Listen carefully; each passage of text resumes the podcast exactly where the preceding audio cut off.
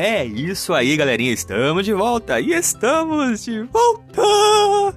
Aqui é o Anderson Tarifa e vocês estão acompanhando mais um episódio desse podcast Macetes da Vida. Hoje, quinta-feira, dia 29 de julho de 2021.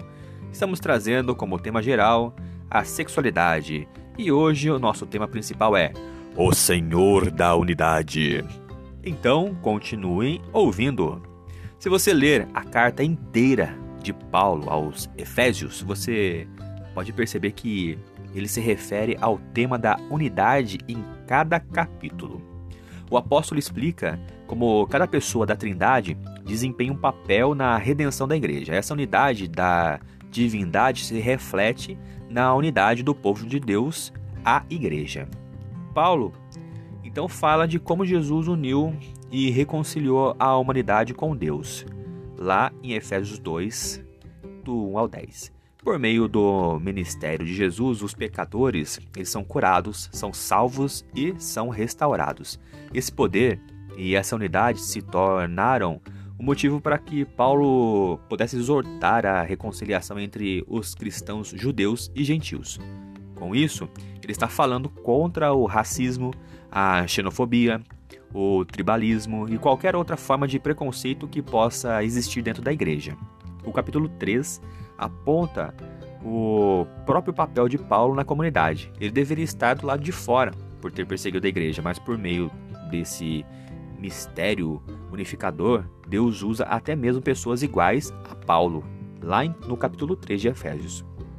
O capítulo 4 começa com o Espírito Santo e o grande propósito de seus dons: alcançar unidade dentro da igreja. E isso, por sua vez, deve afetar todo o seguidor de Jesus e o seu comportamento. É aqui que Paulo aborda cada relacionamento interpessoal.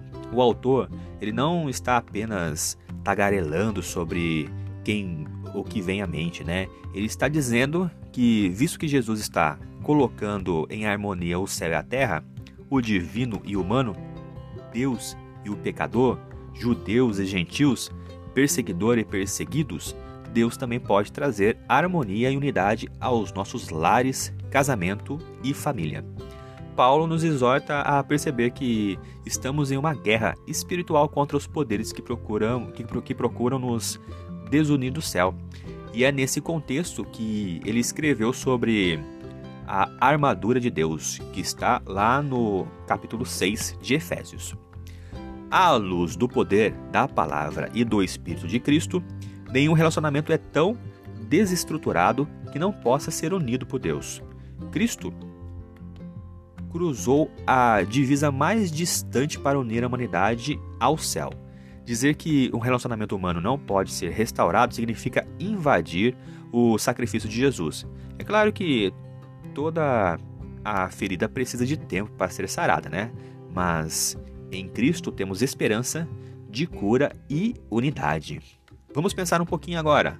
Como a unidade revela o poder de Deus em sua vida particular? É isso aí, pessoal.